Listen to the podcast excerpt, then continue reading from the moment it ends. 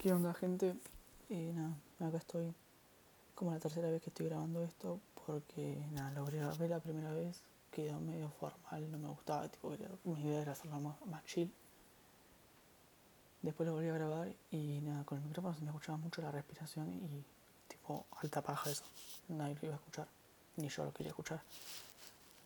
Así que nada, ahora conecté los auriculares y, estoy probando el micrófono de los beats. Iba a grabar con un amigo, pero nada, entre una cosa y otra eh, no grabamos al final. Y vieron que soy re impaciente, re tipo para, no sé, no me puedo quedar quieto. Entonces dije, bueno, ya fue, grabo ahora si lo subo eh, hoy domingo. Y, y aparte, porque si no, como que sentí que dije que iba a arrancar y nunca arrancaba, como quedó todo medio colgado. Había grabado una intro, pero se escuchaba re mal, tipo con mucho eco, todo dijo un par de cosas que no tenían sentido o qué sé yo, porque nada, estaba un poco nervioso. Así que nada, tipo, bueno, ahora como para intentar un poquito más, estoy aprendiendo, así que qué sé yo. El tema que quería hablar hoy es la cuarentena y todo lo que la cuarentena estuvo generando en nuestro país, por lo menos, ¿no?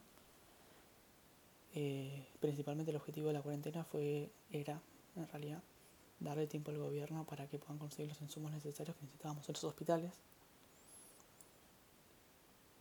Me imagino que en todo este tiempo, ¿no? Llevamos más de 85 días, han podido conseguir todos los insumos que necesitaban, aunque en realidad después los ves a todos los médicos que están diciendo que no tienen insumos, que, lo que los insumos que tienen son de muy mala calidad, entonces la verdad que no sé qué hicieron estos más de 85 días.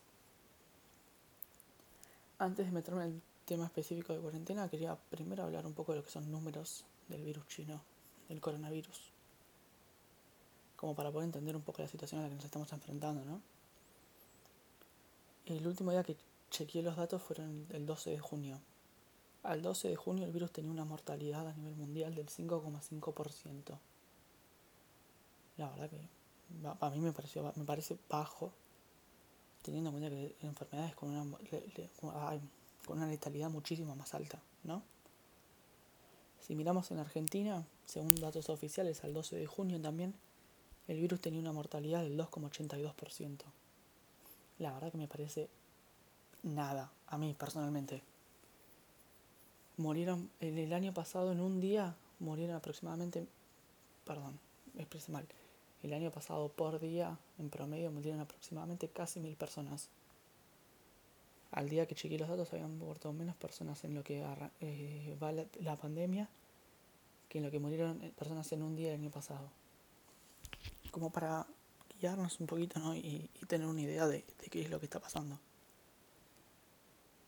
Si miramos un poco más global el panorama, el virus se llevó la vida del 0,005% de la población mundial. La población mundial aproximadamente redondeando 7.800 millones de personas son. El virus nada más se llevó la vida del 0,05%. A ver, ojo, porque suena como que lo estoy diciendo re hijo de puta, ¿no? El 0,005% de la población mundial es aproximadamente casi 500.000 personas. O sea, es un montón.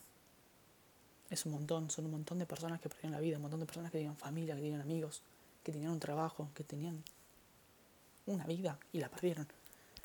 Entonces no quiero que se malinterprete eso, ¿no? Es, son un montón de personas. Pero si nos lo ponemos a comparar, no es nada. Es el 0,005%. Es el 2,82% de los infectados en Argentina. Me parece como muy un número bastante bajo para todo lo que está causando en nuestro país la medida que tomaron como solución al problema, ¿no? Por lo menos, tipo, no sé, me parecería bueno tratar de buscar otra forma. Sé que en realidad el principal problema del virus es que te satura el sistema de salud y, y no conseguís los recursos necesarios, no tenés a disposición los recursos para poder salvar a todos. Eso lo entiendo.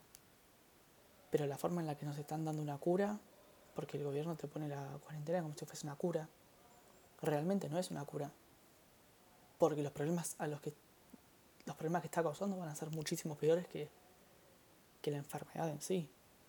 A ver, yo siempre lo dije, la cura no puede ser peor que la enfermedad. Pero bueno, nada.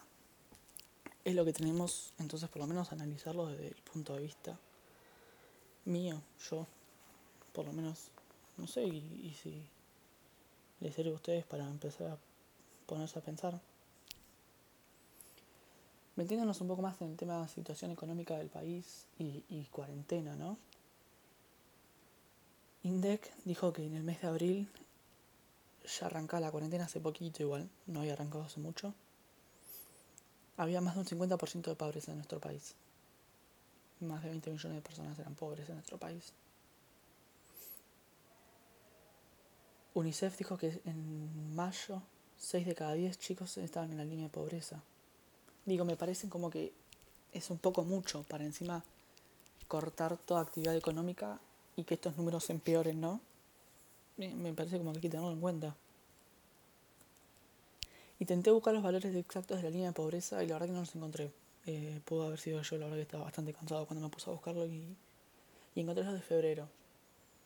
Entonces dije, bueno, actualizo los de valores de febrero con respecto a la inflación.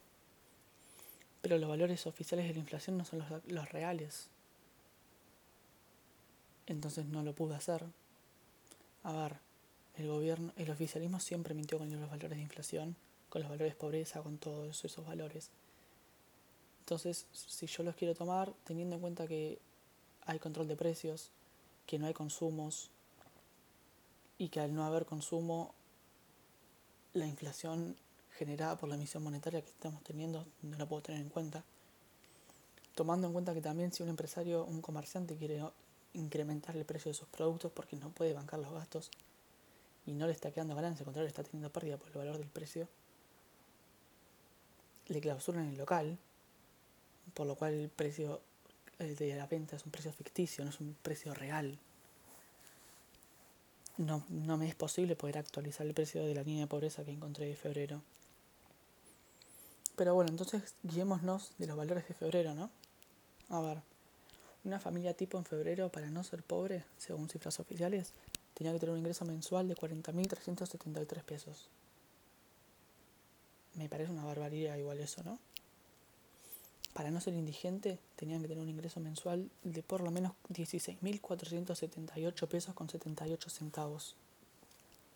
Como si esos 78 centavos te pudieran hacer la diferencia, ¿no? La verdad que, convengamos, si tenés esos 78 centavos o no, no hay diferencia directamente. Pero bueno, parémonos en una, una familia tipo que está justo arriba de la línea de pobreza, que no es pobre todavía, por un poquito, por 5 mil pesos, digamos, ¿no?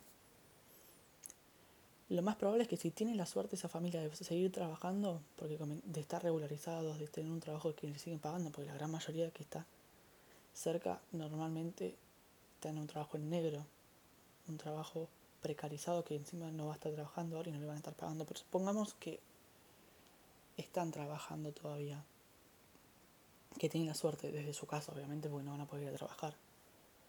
Lo más probable es que le hayan reducido el 30% del sueldo, porque estaba permitido que las empresas y los negocios le bajen a los empleados el 30% del sueldo, porque si no, no pueden solventar los gastos. Una persona que estaba justo arriba del límite de la línea de pobreza, que le restaban el 30% del sueldo, me imagino que ahora ya está en la pobreza, ¿no? Entonces, como que estamos sumando, sí, a ver, me pueden decir que es algo temporal, que después se va a estabilizar todo, pero estamos yendo a una crisis económica que para mí, por lo menos la considero que va a ser la más grande de los últimos años, incluso mayor que la, que vino con el corralito. Entonces, nada, si tenemos tanta gente en la pobreza, va a ser heavy la cosa. Para mí la crisis económica va a matar muchísima más gente que la que va a matar el virus por lo menos en nuestro país. Veníamos de cuatro años que fueron muy duros, muy duros. Y encima de esto ahora me parece que nos va a hacer mierda, a todos nos va a hacer mierda. Y el que tenga la posibilidad de irse, váyase porque va a estar muy complicado. Entonces digo, ¿no? Un montón de gente que está en esta situación de que ahora entró en la línea de pobreza. Por lo cual tenemos más del 50% de pobres. Tenemos, no sé ya ni qué porcentaje de pobres tenemos en nuestro país pero uno bastante alto. Me puse a investigar un poquito con el tema empresas y cómo estaban con todo toda esta situación económica. Y encontré un artículo de la Nación que decía, en abril, 143.000 pymes eh, salieron a decir que no podían bancar los gastos que tenían. La gran mayoría incluso con los sueldos, con los, con, perdón, con la ayuda que les estaba brindando el Estado, no podían pagar los, los gastos totales. Porque no es solo pagar sueldos, es pagar sueldos, es pagar impuestos, es pagar servicios. Porque los políticos todos los meses tienen que cobrar su sueldo. Los políticos se tuvieron que aumentar su sueldo en esta crisis en la que estamos viviendo se tuvieron que dar un bono extra para ayudarse ellos mismos porque están trabajando en una situación atípica, como si los demás no estuviesen trabajando en una situación atípica. Los servicios, que los chicos de remil puta de los servicios te están cobrando como si hubieses trabajado con la misma intensidad que hubieses trabajado, que trabajaste el año pasado. A ver, un restaurante que en mayo de 2019 trabajó full time todos los días, todo el día, según la empresa de luz, consumió lo mismo mayo de 2020 que mayo de 2019, cuando en mayo de 2020 la verdad que el pobre restaurante estuvo cerrado y no trabajó. Consumió la misma cantidad de energía, o sea, es ilógico y le están haciendo pagar por esa cantidad de energía que no la, que no la consumió. Entonces, si sumamos el tema de servicios, el tema de impuestos y el tema de empleados, y el tema de mantenimiento, porque también hay que mantener el local cerrado, más toda la inversión que se hizo, porque también tenemos un problema. A ver, la cuarentena salió el jueves el presidente a decir, el viernes a las 12 de la noche arranca la cuarentena. Y hay restaurantes que habían comprado mercadería para abastecerse, eh, locales que habían comprado eh, productos para salir a vender, y todo eso que la perdieron, ¿no? Entonces todos esos gastos que habían invertido, que no los pueden recuperar, más todos los gastos que tienen que pagar fijos todos los meses, como que, viste, se complicó un montón. El mismo artículo este de La Nación decía que de las 143.000 pymes que no podían pagar los gastos, 35.000 ya estaban planeando cerrar o habían cerrado. En abril nada más, ¿no? Convengamos que pasó todo mayo y ahora estamos en junio. 35.000 pymes que le daban empleo a aproximadamente 190.000 personas. 190.000 personas que perdieron o están por perder su empleo. Digo, es un montón de gente, ¿no? Hay que tener en cuenta todo esto cuando tomamos las medidas de decir nos encerramos para que para protegernos del virus, nos encerramos para aplanar la curva, nos encerramos para no contagiarnos. Hay gente que no se puede dar el lujo de encerrarse para no contagiarse porque tiene que salir a trabajar. El gobierno te dice vos quédate en tu casa que nosotros te cuidamos. No, yo no tengo las capacidades para cuidarme yo mismo. Digo, o sea, me imagino que la gran mayoría de la gente tiene el poder de decisión y la cabeza para tomar las medidas necesarias para poder cuidarse. Si adelantamos un poquito y nos vamos a junio, ¿no? Digo, pasamos a todo abril, pasó todo mayo, principios de junio. Encontré un artículo de la derecha diario que decía que el 11,5% de todos los locales comerciales que habían cerrado cuando se decretó la cuarentena no iban a volver a abrir. Acordémonos que cuando se decretó la cuarentena solo había actividades esenciales habilitadas a trabajar. Todo lo que era locales comerciales, excepto que, que sean farmacias y ese estilo no podían trabajar. Me cuesta igual a mí entender lo que es un trabajo esencial, sinceramente. No, como que no me cuesta, me, no, no me sale descifrar qué es un trabajo esencial y qué no, porque para mí yo por lo menos considero que un trabajo esencial es todo trabajo que a vos te dé sustento económico. Si vos vivís de tu sueldo, vos vivís de tu trabajo, por lo tanto para vos tu trabajo es esencial. Entiendo que por ahí en esta situación es más esencial un médico que un albañil en esta situación que estamos viviendo. Pero el albañil vive de su sueldo. El albañil vive de su trabajo. Para el albañil el trabajo es un trabajo esencial. Porque sin ese trabajo no come, sin ese trabajo no alimenta a su familia. ¿No? Entonces como que me cuesta por ahí descifrar qué trabajo es esencial y qué trabajo no. Pero bueno, volviendo a ese tema, el 11,5% de todos los locales que cerraron no van a volver a abrir ya directamente, claro, se cerraron. Son aproximadamente 40.000 locales comerciales que cerraron y ya no van a volver a abrir. No hablando de pymes, de locales comerciales directamente. 40.000 locales que me atrevo a decir que aproximadamente le deben dar trabajo a 100.000 personas, más o menos, ¿no? Digo, 2-3 personas por local, redundimos en 100.000. 100.000 personas que perdieron su trabajo. 100.000 personas que perdieron su ingreso, su sustento de vida, porque me imagino que la gran mayoría vivía de su sueldo. Del resto de los locales que siguen, la gran mayoría estaba planeando en despedir empleados o ya despidieron gente. Además de, estos 40.000 y todos los empleados que ya perdieron su trabajo, los demás están por despedir o ya despidieron gente. Gente que perdió su sustento económico.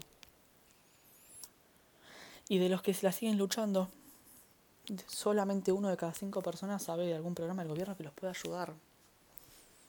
Y ahí entra otra cosa en juego que los pueda ayudar, no que realmente los ayude. El otro día hablando con mi tía, mi tía trabaja en el Banco Provincia, tiene un cargo bastante importante, me contaba que del 80% aproximadamente que de la gente que pidió eh, el préstamo este a tasa cero que ofrece el gobierno, que son de hasta 150 mil pesos dependiendo de la categoría de la persona, los ingresos y todo en conjunto, el 80% se lo negaron. Digo, ¿no? El gobierno me dice que me ayuda, pero después cuando le voy a pedir ayuda no me ayuda. Se me complica quedarme en mi casa si no tengo la ayuda que me dicen que me van a dar para que no salga de mi casa. Otro caso, seguramente lo vieron en la tele porque salió. Un hombre que había pedido el IFE perdió su trabajo, entonces pidió el IFE, el ingreso familiar de emergencia, que son más o menos 10 mil pesos si no me confundo, eh, y se lo negaron razón por la que se lo negaron. El año pasado el hombre había sacado un préstamo para comprar un auto porque trabajaba con el auto, no me acuerdo bien, era trabajaba con el auto, necesitaba el auto para ir al trabajo, algo así, la verdad que si le digo, le miento. Y como había sacado el préstamo ese el año pasado, no calificaba para el IFE. A ver, el hombre ya dijo que estaba no estaba pagando las cuotas del préstamo, que no estaba pagando las cuotas de las tarjetas de crédito, que estaba contraendeudado y necesitaba del IFE para poder comprar la comida, para darle comida a los hijos, porque ni siquiera pedía la comida para él, para los hijos pedía. Entonces digo, el gobierno te dice que te da ayuda, pero cuando vos vas a buscar esa ayuda, la ayuda no está. Está complicada la cosa ahí. Entonces digo, hay que tener en cuenta todos estos factores económicos dentro de, de las medidas que se toman en la cuarentena, porque los infectólogos dicen ta, entonces el presidente vaya a hacer ta, pero no escuchamos a los economistas, no escuchamos a los psicólogos, porque ese es otro tema, ¿no? Los psicólogos, la gente que está entrando en depresión, que se está muriendo de soledad, son bastantes, ¿eh? El otro día yo hablaba con mi psicóloga y me contaba que hay mucha gente que se está muriendo de soledad y que está entrando en depresión y que ya hay varios suicidios porque no se aguantaban el encierro. Entonces es medio complicado, ¿no? Yo, por ejemplo, rompí la cuarentena. Me junté con amigos más de una vez. Y lo voy a volver a hacer, lo planeo volver a hacer, así me digan lo que me digan, la verdad que no me preocupa mucho. Al principio estaba como medio, no, no, no hagamos nada. Las primeras cuarentenas las, las respeté. Yo primero volví de viaje, tuve que hacer la cuarentena por viaje, que eran 14 días. Cuando estaba por terminar esa cuarentena se me decretó la nueva, entonces se siguió todo de largo. Y ya esta última, y medio que la anterior ya no la respeté la cuarentena. Pero porque me parece que no está cumpliendo su ciclo, que no está cumpliendo su objetivo.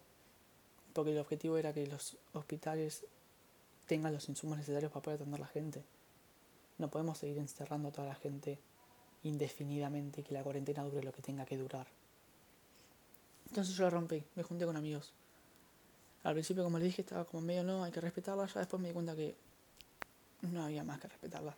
Si tu amigo se está guardando en su casa, no sale, no tiene contacto con la gente, nada, vos estás guardando en tu casa, no salís, no tienes contacto con la gente, ¿por qué no se pueden ver los dos y estar guardados con una distancia? Obviamente, no te digo que estén los abrazos, compartiendo el mate, cada uno lleve su mate. Y listo, ¿no? O sea, están los dos guardados, no están teniendo contacto, se están viendo por lo menos. Digo, yo prendo la tele y la veo a Juana Vial en el programa este almorzando con un montón de gente y todos los fines de semana. Porque ella se puede juntar a comer con gente y yo no. ¿Por qué Andy Kurnesov se puede juntar a comer con gente en la tele y yo no? ¿Por qué ellos sí, yo no? Si yo soy igual que ellos. Tengo las mismas capacidades para tomar los recaudos necesarios para no contagiarme que ellos. Mi familia me dijo, sí, juntate. Mi psicóloga me dijo, sí, juntate. Entonces ya está, chicos, yo fui y me junté. Hay que tener en cuenta que tener a la gente encerrada tanto tiempo les da muchos problemas. Y no es solo tener a la gente encerrada tanto tiempo, es tener a la gente encerrada tanto tiempo y darles preocupaciones económicas. Por ejemplo, la otra vez subí una historia de alguno capaz se acuerda a Instagram que en 2005 hubo, se registraron se registró un aumento en 20.000 casos de infartos por preocupaciones por la crisis económica. Si no me confundo fue en 2005. La crisis económica generó 20.000 infartos más por las preocupaciones de la gente. Entonces, tenemos que tener todo esto en cuenta. La gente que tiene depresión, la gente que no sale de la casa, la gente que está con ansiedad, estrés, el estrés que le está generando toda esta situación a la gente, porque ponerle que ellos no se preocupen por ellos mismos en la situación económica, porque digamos la puedan zafar. Ya el hecho de ver la situación económica del país, que venimos de de crisis económica en crisis económica, de crisis económica, y no salimos más adelante, te hace pensar realmente y te hace preocuparte.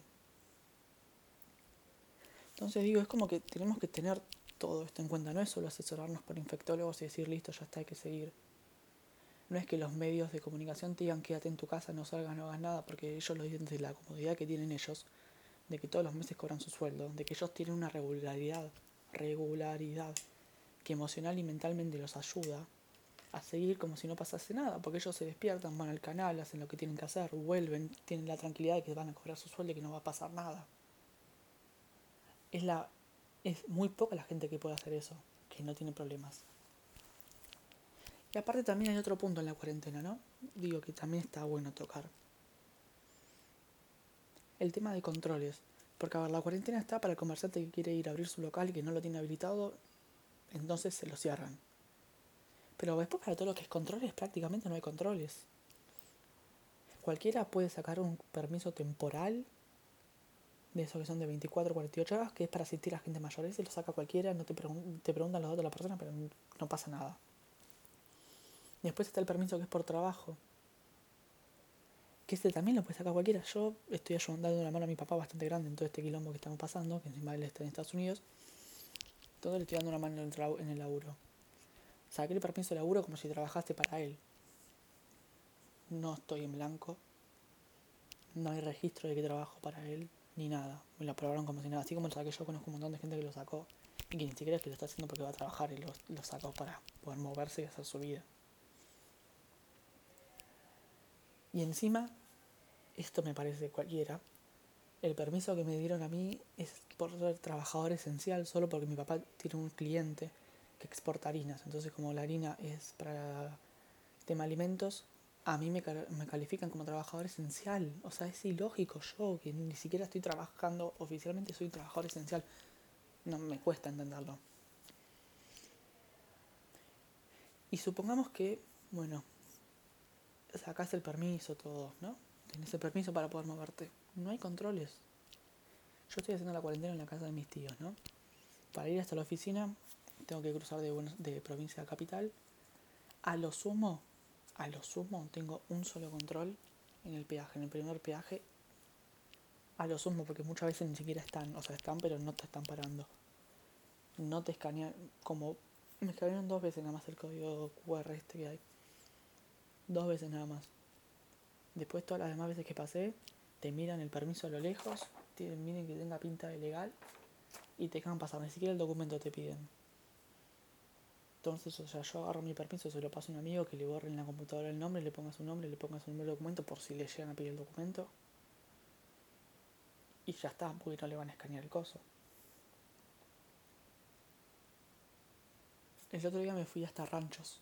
Ranchos es un pueblo que queda en la ciudad de Buenos Aires. Desde la casa de mis tíos tengo más o menos una hora, una hora y media para poder llegar para mí fue el viaje de, lo que va el año. Yo sentía que, no sé, me estaba yendo a Nueva York, más o menos me preparé con todo para ir hasta allá. No me pararon en ningún momento. Y en ningún momento me pararon para pedirme nada. Yo salí desde la casa de mis tíos, agarré la ruta 2.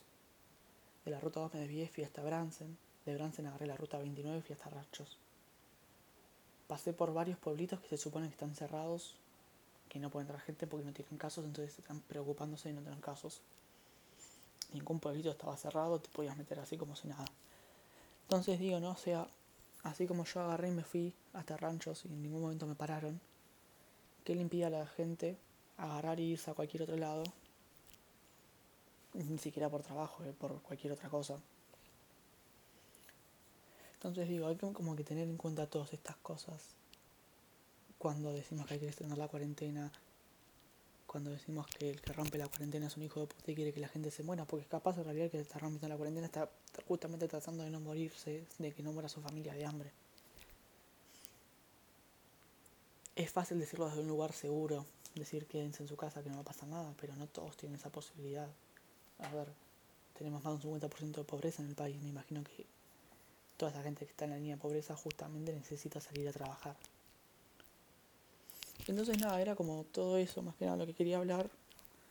Y, y como que para nada, que piensen un poco a ver qué es lo que creen ustedes de la cuarentena, si es realmente la solución o no.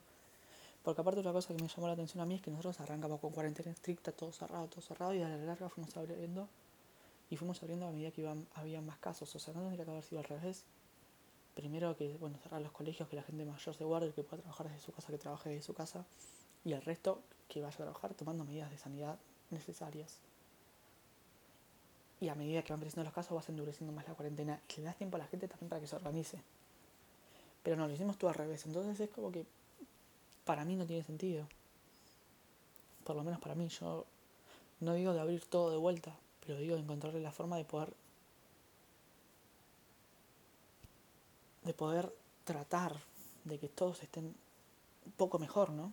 de que no se nos prenda fuego el país. Así que bueno, nada, eso era todo, voy a ir cortando porque ya casi media hora y, no quería que sea tan largo. Pero bueno, nada, son cosas que pasaron, se me extiende un poco. Si tienen alguna recomendación, algo que me quieran decir y eso, la gran, el 99,9999% de los que están escuchando esto son amigos míos, así que me lo pueden decir, tipo por cualquier lado. Y el que no me llegue casualidad escucha esto y no sabe nada de quién soy, eh, nada, me puede buscar en Instagram, está en la descripción del podcast. Em, y nada, eso, o algún tema que quieran que hable, o algún, algo que quieran que cambie y todo eso. Pero bueno, nada, eh, era eso, todo. Chao.